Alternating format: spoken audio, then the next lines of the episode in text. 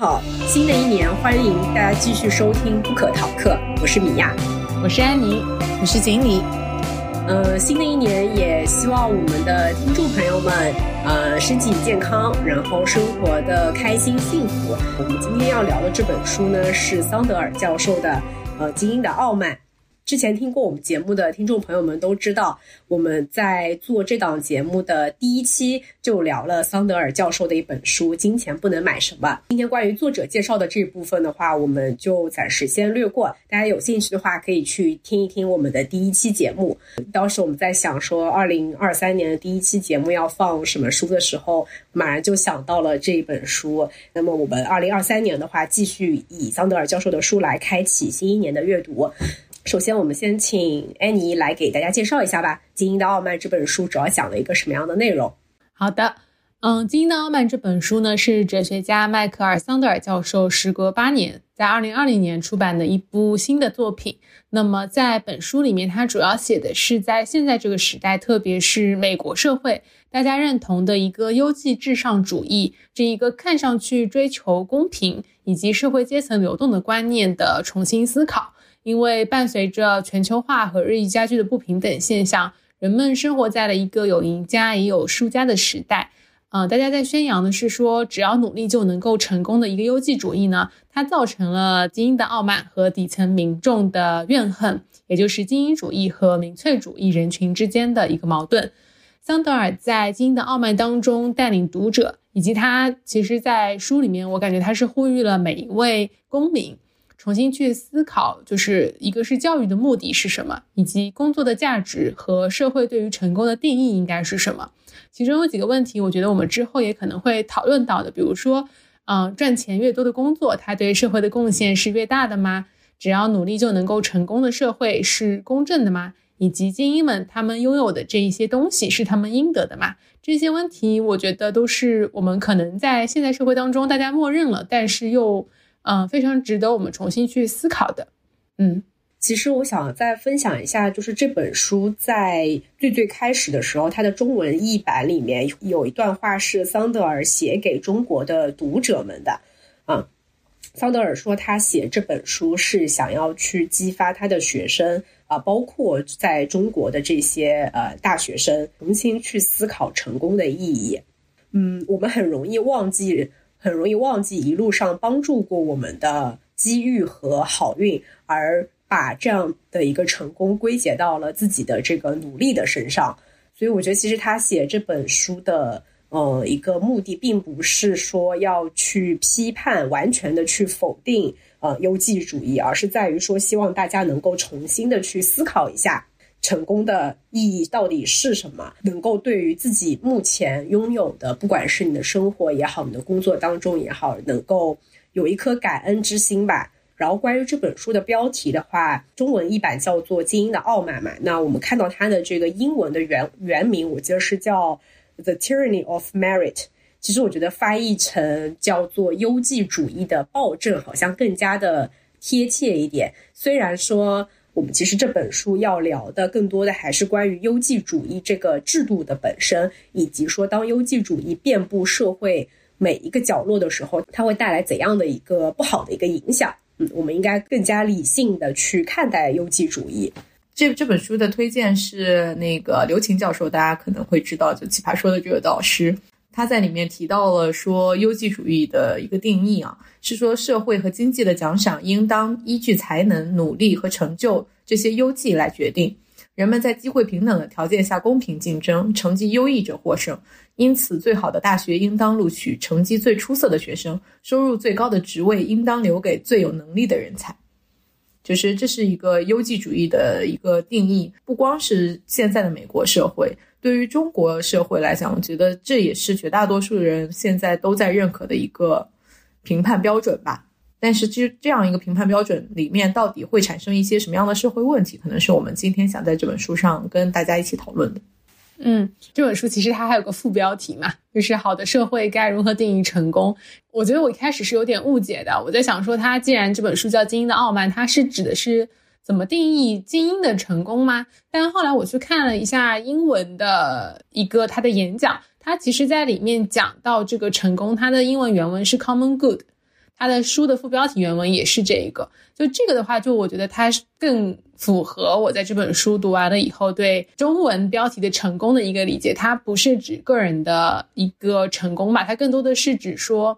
怎么去看公众共同的一个利益的成功。我觉得这个可能可以讨论一下啊，就是我个人理解，它不是指的是个人成功怎么样去被定义，因为他有提到说，呃，meritocracy 对于公众利益它是有一定的腐蚀性的，就像米娅讲的，我们并不是说这一个，嗯，观念是完全不好的，但它本身对于公共的一个社会利益是有害、是有负面影响的，所以我觉得他这本书好像更多的在讨论是这一个点。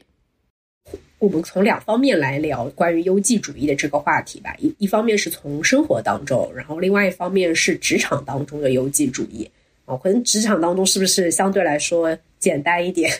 明确一点？就是职场的这个优绩主义，它带来的正面和反面的影响有哪一些？就我们肯定得承认，优绩主义是有它的过人之处的。就是它既然能被这么广泛的应用，一定是它的呃，它带来的这个效率嘛。那么在职场当中，一个相对来说是更加关心效率的一个地方，就是优绩主义的应用的话，在实际的过程当中，有没有给我们的工作除了一些显而易见的好处以外，它有没有带来一些问题呢？嗯，我想先分享一个我可能也是自己的一个困惑吧。优绩至上的这一个观念，对于公司来说一定是有很大的好处的，但是。我觉得就是优绩主义，在我看完这本书以后，我会更多的认为它强调的是个人的成功，是存在比较和竞争的。如果大家都很优，就不存在你是那个更优的人，你就不会获得额外的奖赏。这样的一个情况似乎会让公司的同事，嗯，不那么团结。就我，我觉得我的疑惑就是，我会发现公司一方面在强调 pay for performance、meritocracy，呃，这些优绩至上的一些观念，但是另外一方面又在说我们是同一个团队，嗯，我们要共同努力，共同达成结果。可是，在褒奖的时候，我们又褒奖的是那一些最顶尖、最好的那些人。我觉得比较矛盾和困惑的点吧，就是甚至说，可能我在我现在的工作当中的感受就是。虽然大家口号上在喊说我们是同一个团队，但是似乎大家在工作方式上并没有这么团队啊。嗯，我自己对于这个的看法，觉得是还好，因为我们可能在实际应用场景的时候，我会在相对来说竞争更激烈的一些部门去应用更直接的游击主义，对吧？比如说销售，大家是凭指标拿钱的，这个在绝大多数的公司应该都是适用的。但是相对来说，我的支持部门需要大家更多的去团结、去帮助的一些部门的话，我们可能就会一个相对来说更主观一些的方法来来进行一个奖金分配。嗯，不可避免的，这是两个我们需要平衡的点，但是基本用下来平衡的还是 OK 的。我不知道米娅怎么看啊？嗯，我觉得优绩主优绩制度它是一种，嗯，怎么说，非常有效率和。好用的一种分配制度，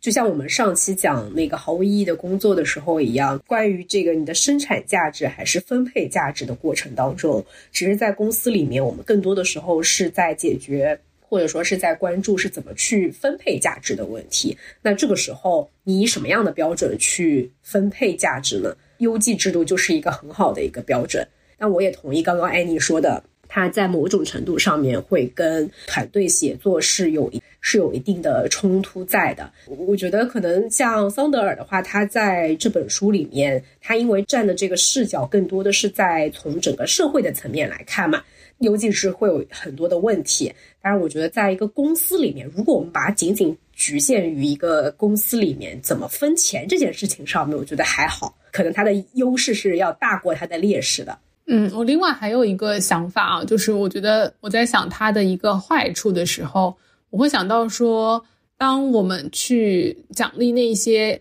可能是绩效评分比较好，或者老板对他的评价比较好的同事的时候，对于那些没有获得奖励和褒赏的同事，他们会不会就产生了负面的想法？很多时候我们知道说，如果只是小的这种不公平的一些分配，或者是有倾斜的分配的时候。它的这些标准可能是偏主观或者嗯不那么全面的，就跟这个优绩至上在社会上造成的影响一样。那个被奖励的人奖励的越来越多的时候，其他人会不会就越来越觉得这一个制度会有一些不满？我我我觉得我有一个很好的例子可以呼应安妮说的这一点。因为我所在的公司是是非常崇尚这个优绩制度的嘛。当你永远在奖赏那前百分之十、前百分之是二十的时候，我们所有的资源都投入在这些人身上的时候，这些人他并不是一直都会在公司的。你都投到这几个人身上以后，哎，有一天这些人走了，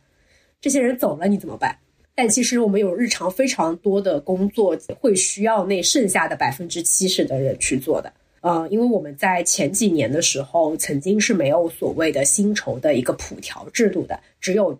绩效前百分之三十的人，他才能够有年度调薪的一个机会。这个跟嗯很多公司有年度普调不太一样嘛。我我觉得其实是现实导促使了公司就做出了这样的一个改变，因为大部分的工作还是要依靠那百分之七十的人去做，可能最最末尾的。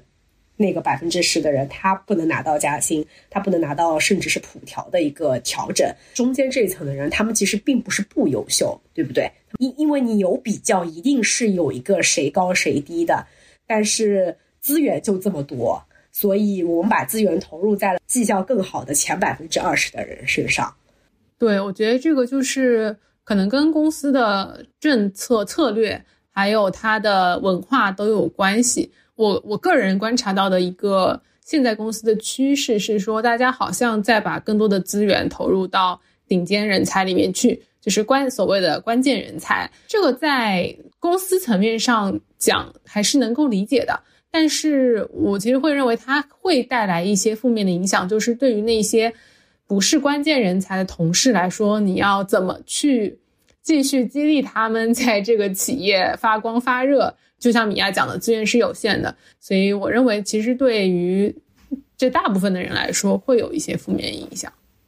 嗯，但是好的是我们永远比较的时候，不是只在公司内部比较的。我投入的在大部大部分人的身上的资源，只要比我的外部强，我就没有什么太大的问题，对吧？虽然我在这个公司里面并不是最顶尖的，但是我在市场上依旧是领先的。嗯，这就是看情况嘛，就是不可能你所有的人都能够在市场上是顶尖的嘛。我之前不觉得这个有很大的问题，但是如果说一位同事他真的在一个公司，他两到三年他可能普调都没有，因为他这是资源去用来去给关键人才发很大的奖金的时候，这个人才就会流失啊。就是不会啊，因为你你我们现在不管是之前这家公司还是我现在这家公司，我在调薪的时候不只是看他的绩效呢，我看他的绩效，同时也看他。对标市场的一个氛氛围值嘛，但这是基于你的预算是够的嘛，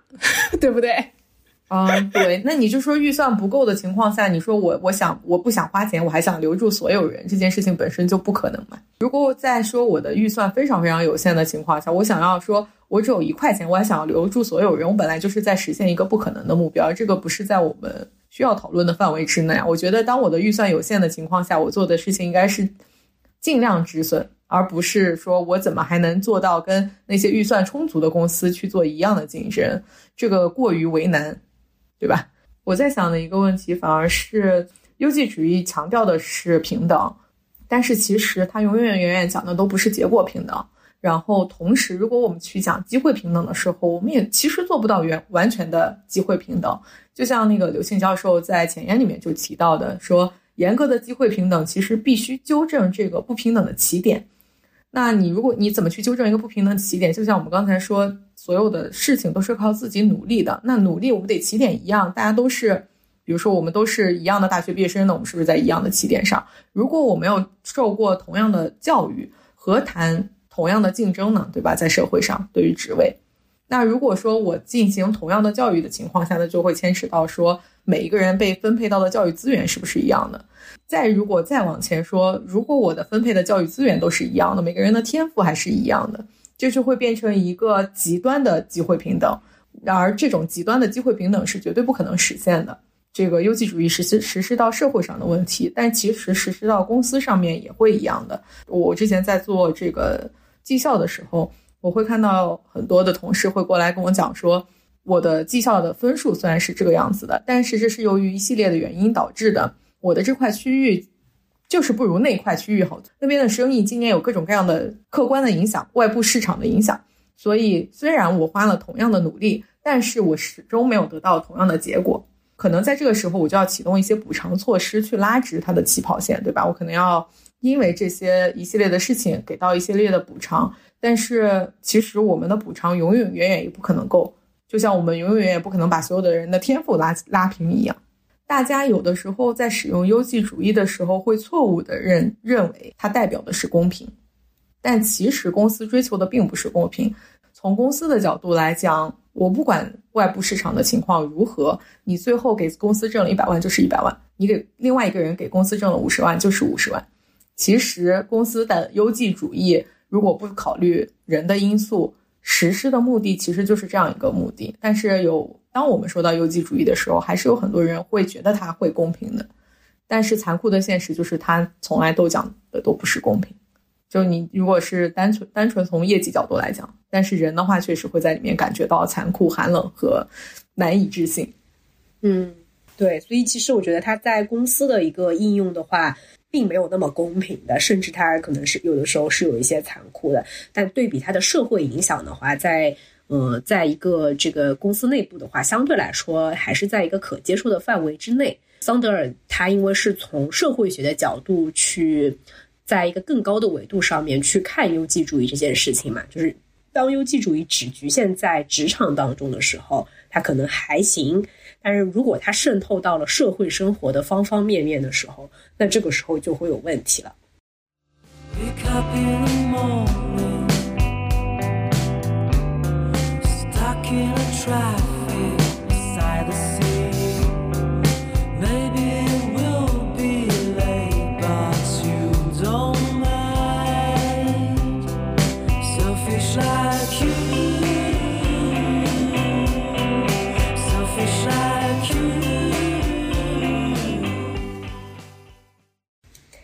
好的，刚刚讲的都是职场当中的优绩主义嘛。那在生活当中的优绩主义，就比如说你们自己有遇到过的生活当中的啊优绩主义有哪一些典型的表现？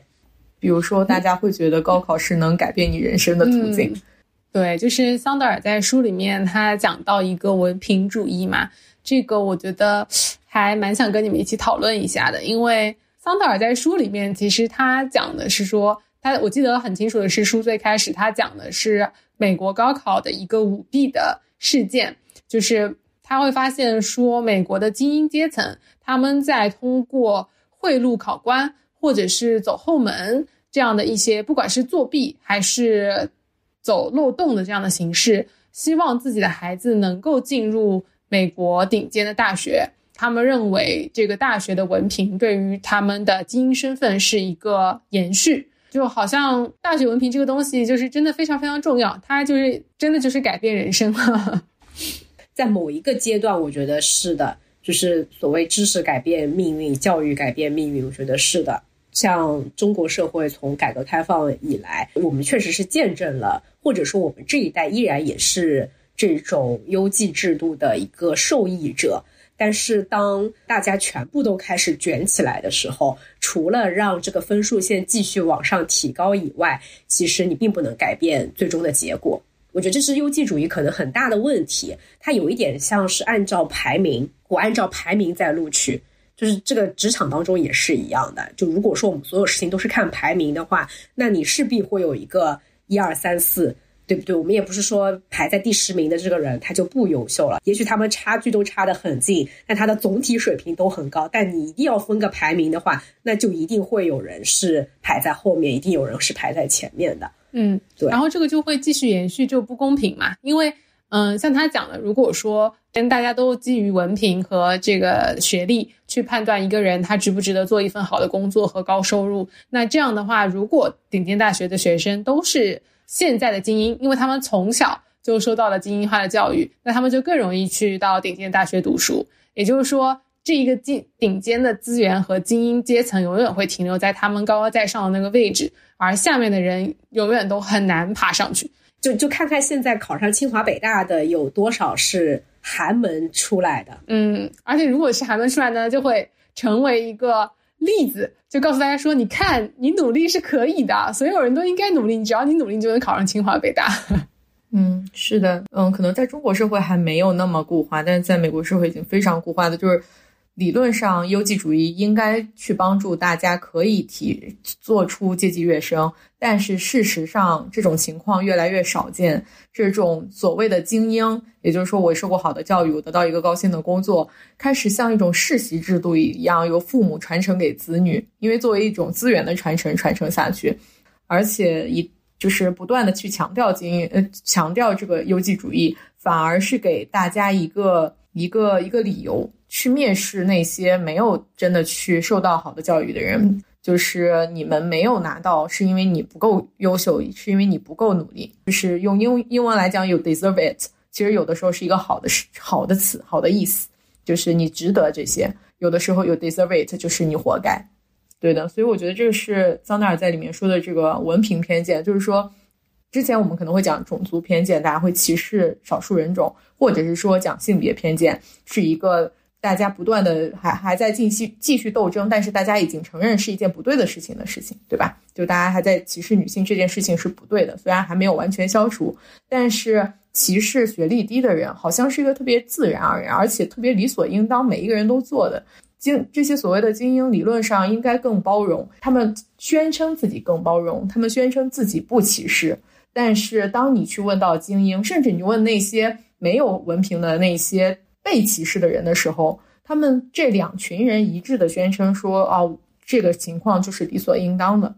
这是一个很可怕的东西。就是我觉得这是他所说的这种文凭偏见。而而且，我就在想说，如果按照这样的发展的话，是不是？大家会越来越鸡娃，比较多人有了大学文凭以后，你要在这些人当中再成为精英，你就得是名牌大学的精英。这个标准似乎就会不断的提高，因为会发现大家在给小孩去上的课是越来越嗯超前的。我之前听到我亲戚家小孩在上在上小学之前就在上英语外教课的时候，我先震惊了。但是那小孩其实说他根本就听不懂，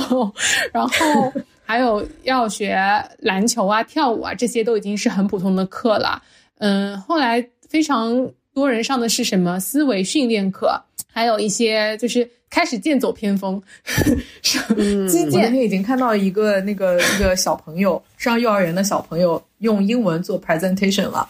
唉，太可怕！幸好我没有生活在 这样鸡娃的时代。但是我觉得这个就会让让大家。推动那些不想鸡娃的人也开始鸡娃，因为，嗯，当所有孩子都会击剑和骑马的时候，你家孩子不会，你家孩子就是差生嘛。甚至老师可能都会这样认为，老师他可能现在入学他都不教拼音和英文字母了，他默认你是会的，跟我们那个时候读书是完全不一样，对不对？我们一年级就是应该学一年级该学的东西，但老师如果他都不教。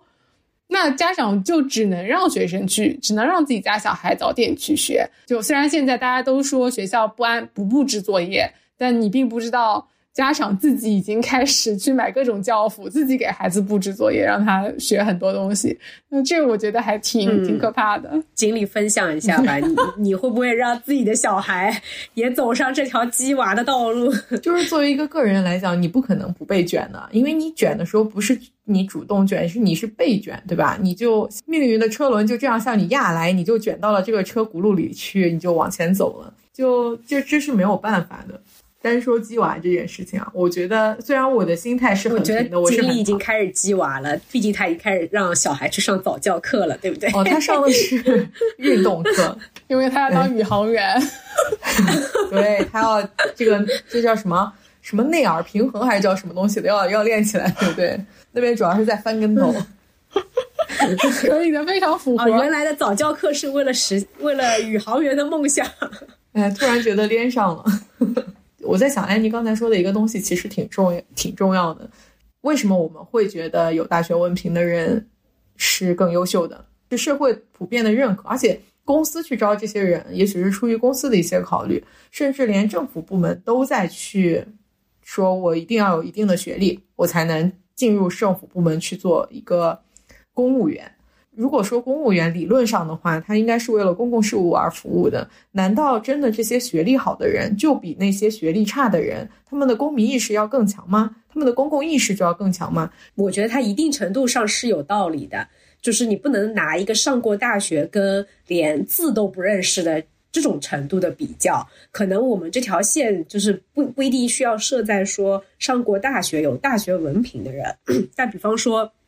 他至少要。上完九年义务教育，对吧？他要上到过中学，或者是他有一个呃什么中专及以上的文凭，就类似他要有一条及格线。就是你确实我们不能否认的是，如果这个人连字都不认识，他基本的一些文化素养都没有的话，那他确实就是干不了很多的工作的。我觉得这还是要承认他的现实性。嗯，对。就是如果连字都不认识的话，可能对他实些实行一些基本事务的话会产生一些影响。但是文章里面也提出了，就是桑德尔也在想说，那是不是受过高等教育的领导人比那些资历不那么显赫的领导人更有可能为我们提供健全的公共政策和合理的政治话语？也就是说，举个例子来讲，我如果说是从清华大学毕业的领导人，难道就真的能比那些什么专科学校毕业的领导人会给大家一个更好的国家治理的方案吗？这个是未必的。然后他统计了一系列的数据，我觉得跟我之前想的还挺不一样的。就首先他说，拉什莫尔山上四位标志性的美国中总统中有两位，就大家都都知道，四位头刻在那个山上的美国总统，其中有两位，乔治华盛顿和亚伯拉罕林肯都没有大学文凭。然后美国最近一位没有文凭的总统是杜鲁门，也位于美国最出色的总统之列。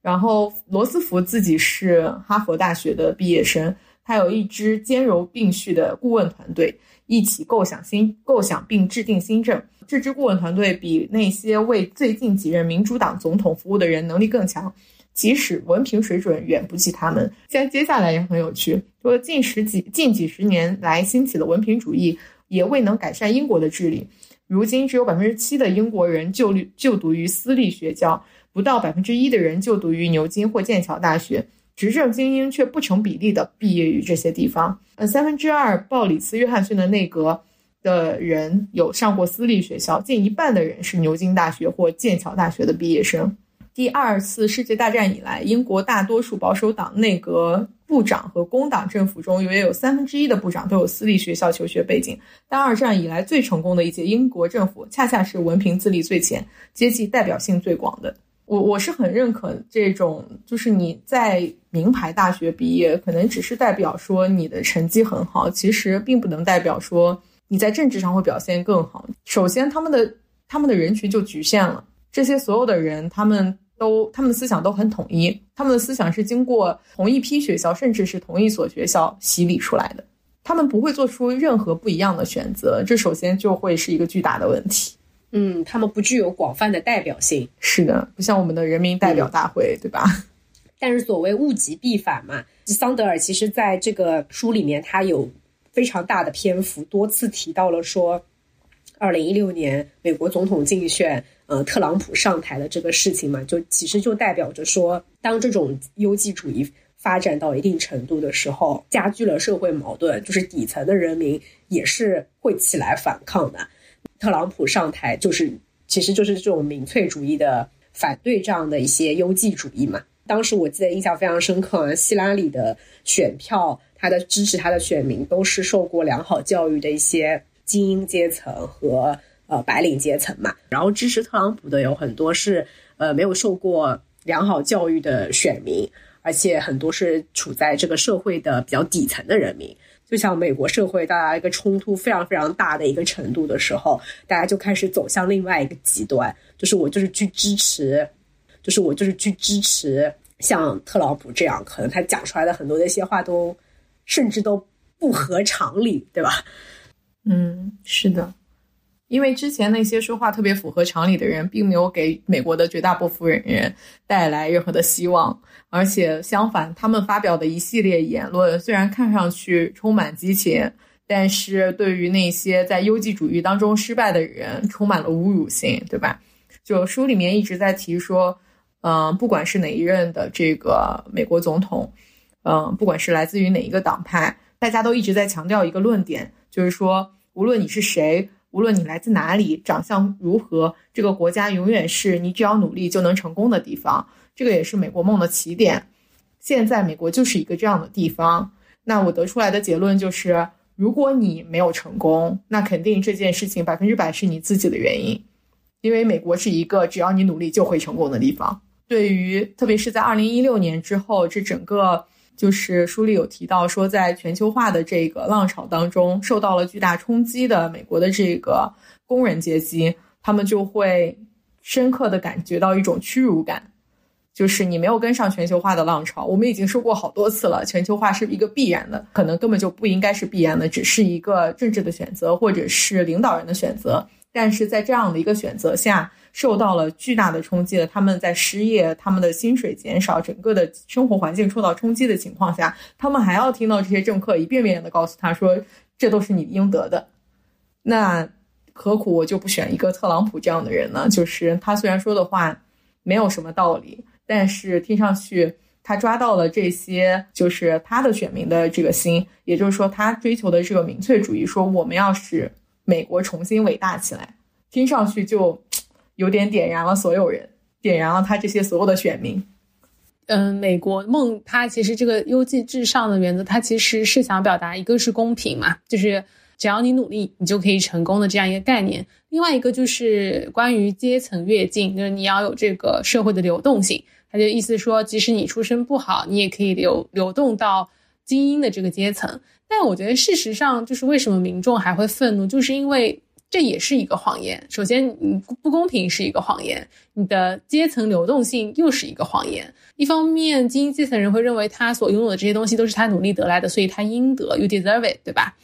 以及他不希望自己手上的东西要流出去，所以他们才会想让自己的孩子能够一直在精英阶层。既然精英阶层掌控了这个社会的，比如说政治和经济的时候，他们又不希望这些东西啊从自己手里面流出去，必然就跟他们所说的这个阶层流动是相反的。他们不可能让这个阶层流动。之前在看的时候就想到韩国的那个 财阀嘛，就是我们说韩国它它的政府是被几家财阀的公司去控制住的，因为他们掌握了嗯整个经济，才韩国的经济，所以他们才能够去操控这些政治上的人。这也是为什么韩国的，我觉得韩国现在的年轻人，嗯，他们也是对于生活和社会是有很大不满的，因为对于他们来说，他们的资源太少了，所有的资源都在最高等的那一些学校里面。之前那个电视剧也是，就是顶楼啊，还有那个 Kist，就是就是讲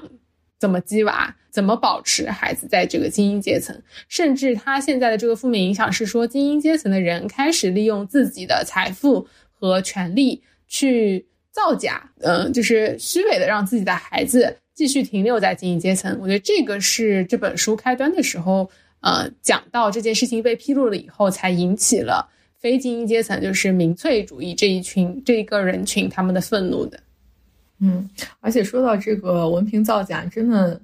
很有意思。你想想看。就当我们说到精英的时候，我们是不是觉得说你的收入就决定了你的社会地位？就是你你你有多少钱就决定了你的社会地位呢？为什么那些有钱的人还一门心思的想让自己的子女拿到一个看上去闪着金光，其实跟他们的自努力毫无关系的文凭呢？这就从另外一个角度更加证实了说这个社会到底对于就文凭到底有多看重？就是这些有钱人不仅想要把所有的钱都留给自己的子女，而且想要所有的人都认为说我的子女 deserve 这些钱，他们有这些钱是值得的。对，就是他可以投入非常非常多的钱，来让孩子去，不管是国外的学校读书，还是去更好的学校，就是他就算当体育生。你别管他体育好不好，就是让他去当体育生，因为体育生分更低，然后他能够去那个学校毕业。这是中产阶级的困境嘛？就是不得已而为之的鸡娃，我觉得是中产阶级的困境。因为中产阶级是没有办法保证我能把自己的社会地位传给我的子女的，所以我必须要保证他是有一个文凭，然后他才能得到进入到精英的这样一个，或者说至少维持在中产的一个入门券。但是对于这些真正的社会顶尖的这些控制着社会百分之九十九的财富的百分之一的人来讲，他们为什么还要这个这个文凭呢？他们已经控制了九十九的财富了，这非常有可能他的财富是可以传给自己的子女的，以这个社会已经合法的各种方法，但是他还要以不合法的方式走后门的方式来进入这个大学文凭。他们就是得想得到一个一个声望，一个一个一个 I deserve it 的一个话语权。嗯，然后如果他们这个走后门的行为一旦被公众发现，这一切其实就像一个泡泡一样，啪一下就破掉了。就是文凭已经到达了这种极致的地步，就是连这些百分之一的人都在乎。就是我有了一个亿，但是我还想要一个清华的文凭。对，而且我觉得作为非精英的这个人群的一员，我会觉得，嗯，如果说啊，我我拼了命要去考清华北大，就是就算我拼了命的努力去达到了一样的位置，我还是会认为这个制度是不公平的呀。就是大家起步是不一样的，那剩下的那一部分人花了很大努力，他可能都得不到那一些东西。他付出了再多的努力，他可能都得不到。我觉得这个是会真的激怒大家的，而且特别是说，好像资源都集中在了精英阶层，确实是说，就是停滞下来的这一个流动性是会激发大家的一个愤怒的。好的，我们我们讨论了很多关于就是优绩主义在职场当中和在社会生活当中的。它的一个带来的呃弊端嘛，然后我记得桑德尔在这本书里面，其实他也有讲到说，那这种所谓的优绩主义，它到底是怎么发展起来？然后我记得他在应该是他在第二章里面讲这个优绩主义的呃一些发展的历史的时候，有有提到两个点，我印象比较深刻的，一个是他呃讲到的发明这个优绩主义这个词的迈克尔杨。对他是一个英国的社会学家，在他在一九五八年的时候发明了这个词叫 meritocracy，但是他一开始提出这个词语的时候，他在当时就已经预见到了，呃，优绩主义将来会出现的一些问题。他甚至还做了预言，是说到二零三四年，呃，受教育程度较低的阶层会发动一场反对精英的民粹主义的这个反抗当中崛起。然后桑德尔评论他说：“呃，实实际我们的现实就特朗普当政跟英国脱欧，让这个预言提前了十八年的到来，就很有意思。就终于知道了 meritocracy 这个词语是怎么来的。这个词语还是我在进入现在的这家公司的时候学会的这个英文单词，叫 meritocracy。然后第二个点的话，我印象比较深刻的是。”说圣经的故事里面啊，有一个人叫做叫做约伯，我不知道你们还有没有印象这个故事。他讲到说，呃，约伯是个很正直善良的人，但是他却一直遭受着呃生活当中很多的痛苦和折磨。就他这个非常的不幸，遇到了很多很多呃不幸的事情，然后他的儿女也在一场风暴当中就死掉了，然后。他的朋友们，这个约伯的朋友们就坚坚持认为，一定是约伯犯了大罪才招致不幸，因为在他们的这个信仰当中，上帝是公平的。如果你是一个呃德行很好的人，你是一个好人，那你肯定就会有好报，上帝会眷顾你。但如果你呃做了一些坏事，那么上帝就会来惩罚你。所以他的朋友们都坚持认为，一定是约伯犯了。嗯，他做了很，他做了错事，才导致说他身上发生了很多不幸的事情，甚甚至觉得他应该要为他的儿女的死去负责，所以这就让约伯更加的痛苦了。就他明明自己什么都没有做错，他就是一个很不幸的人而已，其实根本就没有什么原因，根本跟他自己做了什么事情也毫无关系，就是上帝跟魔鬼撒旦打赌，打了一个赌，然后这个约伯就是打赌的那个受害者而已，就。我第一遍看这本书的时候，我当时还没有留意到这个故事。然后，当我这一次又再一遍去看这本书的时候，看到这个故事，我就更加印证了一开始第一遍看这本书那种内心被击中的感觉，也是我为什么会推荐这本书的原因吧。就我觉得，呃，我去我们去理解优绩主义，去理解它在。社会上面广泛存在的一些坏处也好，各种各样的原因也好，最终落回到我们的生活当中，有可能我依然是没有办法去改变整个社会的现象，这个社会这个职场依然会按照优绩主义的原则去继续着去运行下去，但是它能改变的是我看待事情的态度。当我曾经也是被优绩主义洗脑的时候。我会觉得是我做的不够好，所以我才没有获得跟别人一样的成就。但是现在我可能更多的看待这些事情，会觉得我只是没有那么幸运。就希望大家也是看了这本书以后，我们更多的去理解了这个优绩主义以后，嗯，能够给自己更多一些宽容吧。就有的时候并不是你不努力，也不是你不够好，你只是可能就少了一点点运气而已。嗯，就是这一点的话，其实桑德尔在书里面他有一个小的章节叫做“努力就让我们有价值吗？”之前讨论到已经就是大家都认可说，大家每一个人的基因和你。出生的地方、你的家庭，这些都是随机被安排的，这就是你的命运。那当一个精英他存在于精英，不管他是努力成为了精英，还是他本身整个家庭就在精英阶层，嗯，我觉得桑德尔他提倡的是说，即使你是存在于精英这个阶层，你应该要有一个谦卑的精神。他会认为说，成功并不全部来自于努力。就是他在这一个小的章节里面，他说，尽管努力很重要，但是成功很少仅仅来自于努力。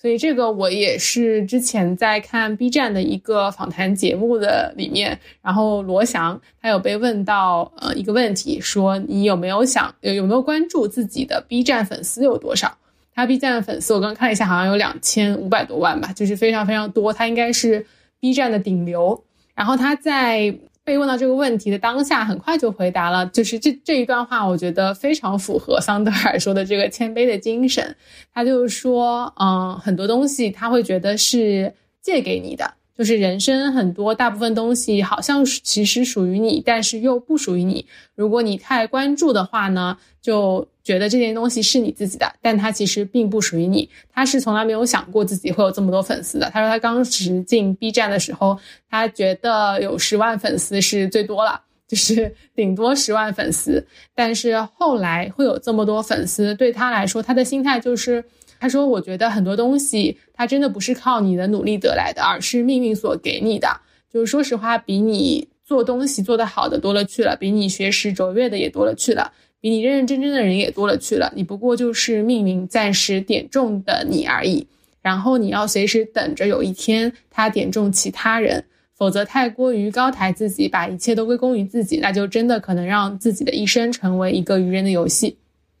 所以我觉得这个的话，就除了米娅刚刚讲的，我们在看待精英和自己没有能够成为精英的时候，一方面不要过于觉得自己不够努力、不够优秀，然后而陷入到对自己的一个否定和抑郁当中去；另外一个就是对于已经在精英阶层，其实对于我们自己来说，我们现在拥有的这一些东西，我们也不应该去过于的骄傲，就是。比如说，我们 大家会认为，嗯，如果我对我的薪资满意，我会认为这是我应得的，因为我努力工作。但这一切就是并不仅仅来源于你努力工作，你还有一些机遇，你还有一些运气，可能跟你的出身也都是有关系的。所以就是不要去因此而看不起那一些可能现在从社会地位上或者从收入上比你低的人，因为。他们对于这个社会在贡献的价值，有可能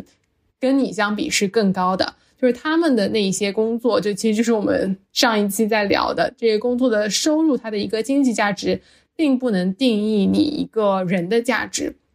所以，我觉得他给我的一个最大的启发就是，虽然我不是精英，但是我现在用的这些东西，不管是嗯，我用的这些经济的条件，我的工作，我的朋友们，我的生活，这一切。有我努力的成分，在我确实是在当下应该感到幸福，但是我也我不应该为这个事情感到过于的骄傲而看不起别人，因为大家的起跑线就是不一样的，我可能就是比别人更幸运，或者我可能就是没有别人幸运，还是要嗯在内在要 保持这样的一个精神吧。对，要保持一个更加谦卑的一个心态。这也是我在前面最开始的时候说，我觉得是桑德尔写这本书的一个呃初衷吧，就是他是写给那一些相对来说在相对精英的阶层的人去看的。保持一个谦卑的心态，你现在所拥有的一切，不仅仅是因为你努力和勤奋。我看过他在哈佛公开课里面，其中有一堂课嘛，也是跟我们今天读的这本《精英的傲慢》的这个主题比较符合的。它讲的是关于社会分配的问题，也是它所有的那个公开课一一系列都是关于公平这个主题的。然后那那节课讲的是社会公平分社会分配的公平，然后讲有讲到一些家庭出生啊什么这些影响因素。呃，他就向学生有一个灵魂的发问，是说进入到像哈佛这样子的顶尖大学的席位，难道是对你努力学习的一个奖励吗？就真的是因为你努力，你才进入到了哈佛大学的吗？是不是？第一，你可能是因为你有天赋，对吧？然后另外的话，第二个因素是不是你也只是符合了我们现在这个社会对人才的一个期望而已？你放放在古代，可能你放在完全不同的另外的一个社会当中，大家选拔人才的标准就不一定是按照考试成绩，不一定是按照学习了，我可能是按照体力，对吧？按照其他的一个因素去去划分。所以这这是他对他学生的一个灵魂的一个发问。然后我印象比较深刻的是，他那那节课上面也也是让大家讨论一个问题嘛，这是他非常经典的授课方式啊，就讲到说。一个跑步的比赛，就允许所有的人都有资格参与这项跑步的比赛，这就是公平了吗？显然不是，对吧？因为大家没有在同一条起跑线上面，你只是让大家都可以参加入到这个比赛里面来而已。然后他接下来的第二个问题就是：好，那么我们现在把所有在这个跑道上的人参加比赛的这个人都让他们站到同一条起跑线上面。这就是公平了嘛？就我们强行把人都这个起跑线拉平，这就公平了嘛？最终会是谁赢得这个跑步比赛的冠军呢？那肯定是跑得快的人。那哪些人会跑得快呢？这当中是不是也有一些机会的，也有一些运气成分，也有一些这个呃天赋的成分？有的人他因为基因啊各方面，他就是天生就跑得快，对吧？你能说这就是公平了吗？然后他因为那个那个主题是讲社会分配嘛，所以就讲到说，那 OK，绝对的公平我们可能很难做到。你想，我哪怕把所有的人都拉平在同一条起跑线上面，依然很难去保证呃结果的一个公平。而且，如果强行制造一个结果公平的这样的一个为了追求公平而公平的这么一种现象的话，其实它对于人的积极性是会有打击的。所以他提出了一种，也不是他提出了，是他引用的另外的一个一个学者叫罗尔斯的一个学者提出的一种社会分配方式，就是你依然让那个有天分的人，让那些跑得快的人，你你让他们跑得快没有关系，让他们跑得快，但是他比如说他跑得快，他赢得了这个比赛的奖金，他需要有一部分是拿出来去回馈社会的。其实就讲到的是说，像税收的制度，对于收入高高的人要征更多的税，平衡好那个点，让他们既不会觉得呃被抽成拿的太多了，他依然是呃有一个激励性的。同时呢，呃，他所得到他因为自己的天赋，因为自己的运气成分而得到的这些呃成果，又可以去惠及到更多的人，还是提出了这样的一个再分配的一种一种方式。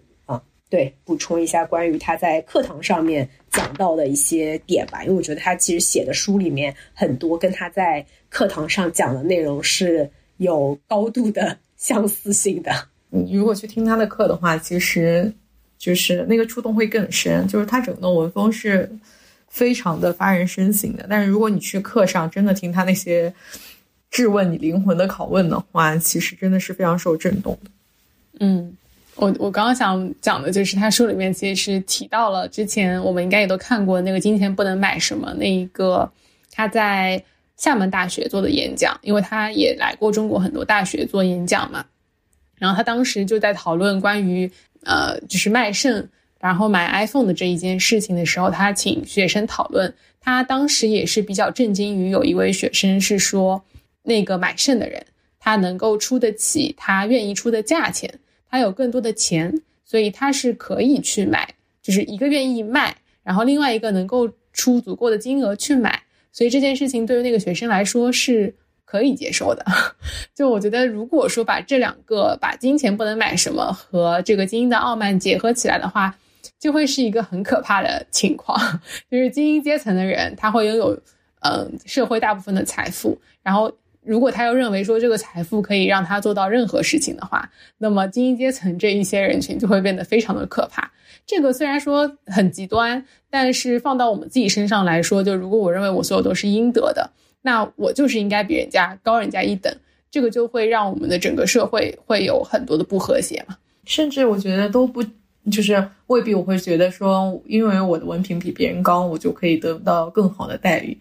单纯的说，因为我的文凭比别人高，所以我现在的东西都是我应得的，我不需要为别人的悲惨负任何的责任。说我不需要去担忧别人的任何的事情，或者这么讲，这些穷苦的人，或者是正在遭受着苦难的人，与我完全无关，我们是两个毫不相关的个体。其实这种思维就已经是足够可怕的了。我们作为一个社会的整体，不需要为彼此之间负任何的责任。其实是我觉得是公民道德感的一个缺失的开始。对，就是最后就是讲到说，那么如何去摆脱这种优绩主义的陷阱呢？作者在这本书里面，其实他提到的一一个创新的方案啊，就我觉得也可能只能停留在理论的阶段，是要去实践的话，是有可能比较难的。他是提议说，我们应该建立更加包容和开放的这个教育的体制，来促进机会平等。就让所有的申请者在达到基本的学术门槛以后，通过抽签的方式来录取。因为你通过抽签录取的话，不仅能让学生减轻压力，也会减少被录取学生的一个优越感。就有点跟我前面说的，你达到了一定的这个文文凭以后，就设置一个门槛，然后再往上呢就是抽签，你有加入一些随机的成分在。就我不知道你们对于说这个优绩主义 有没有什么好的。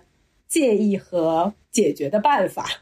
可是我觉得，就是刚刚他讲的这个随机抽签的方式，虽然从形式上是更公平啦，你至少不会让人家去舞弊了嘛，你能减少他这种走后门或者是作弊的行为，不一定能够让大家对文凭的这个追求降低下来，因为抽签成功的人，他还是会认为我运气好，所以我值得。就是抽签能解决的问题是，我觉得这些东西是通过我的自己的努力得来的。如果只是运气好的话，嗯，这会降低大家的在在信念感当中理所当然的那一部分，这是可以解决的。对对对，是的，对。但是它不能解决的问题，我觉得是就是为什么大家一门心思的想要上大学，最终呢，还是因为这个社会对于文凭是有一个偏见，就是我觉得有文凭的人，他各方面都好，他可以得到更好的工作，他可以得到更多的社会尊重；没有文凭的人做的东西都是没有价值的，就是我们太过于专注于经济价值，而不再专注于社会价值。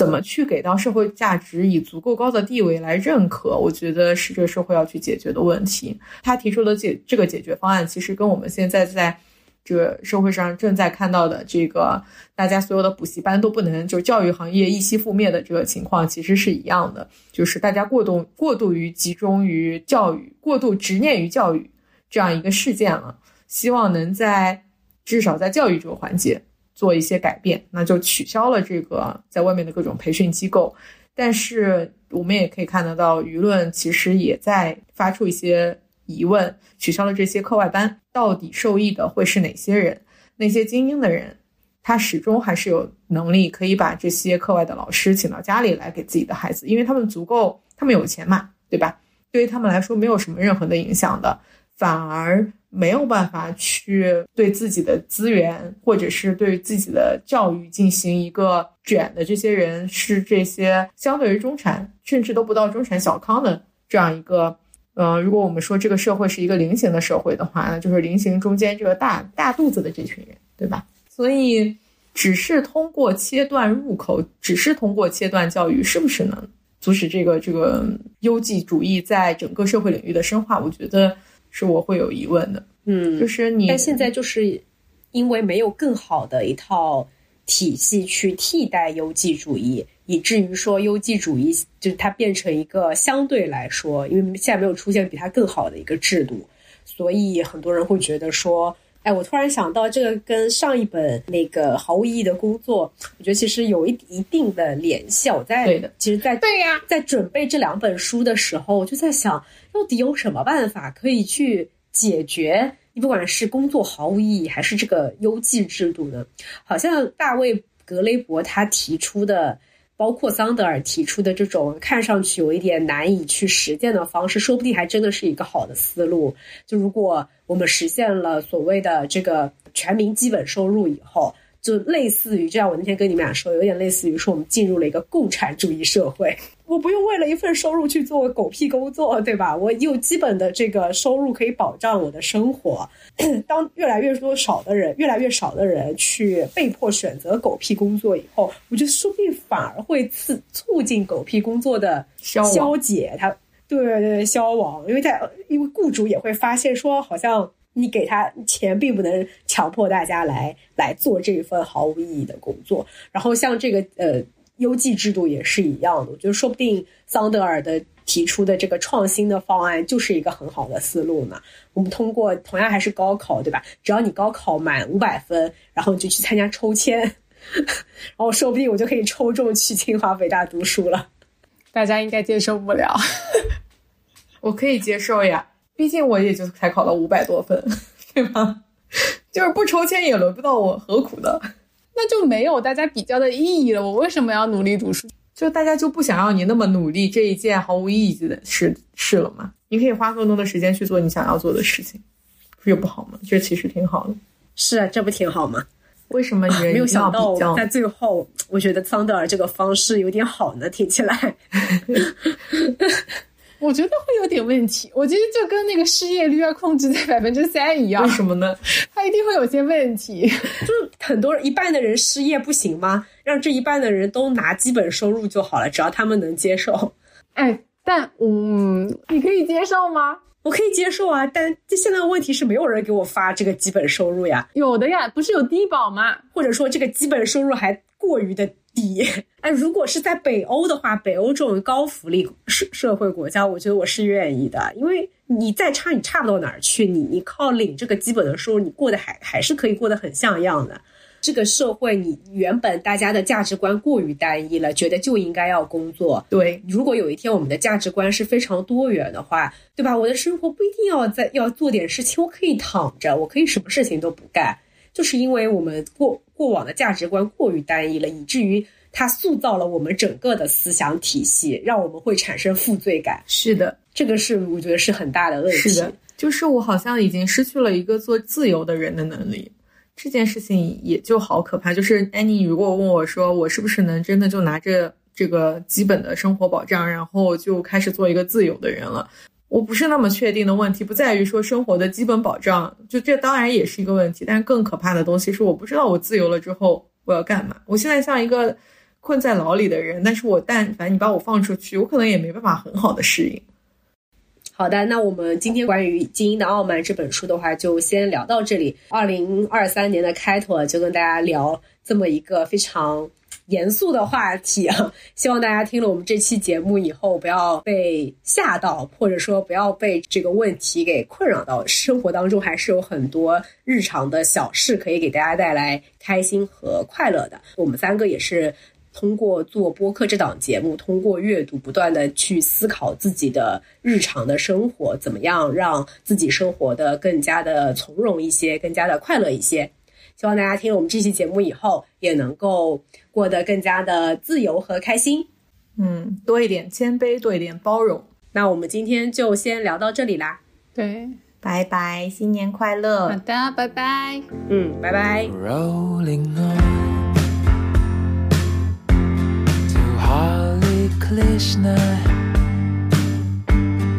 唱着在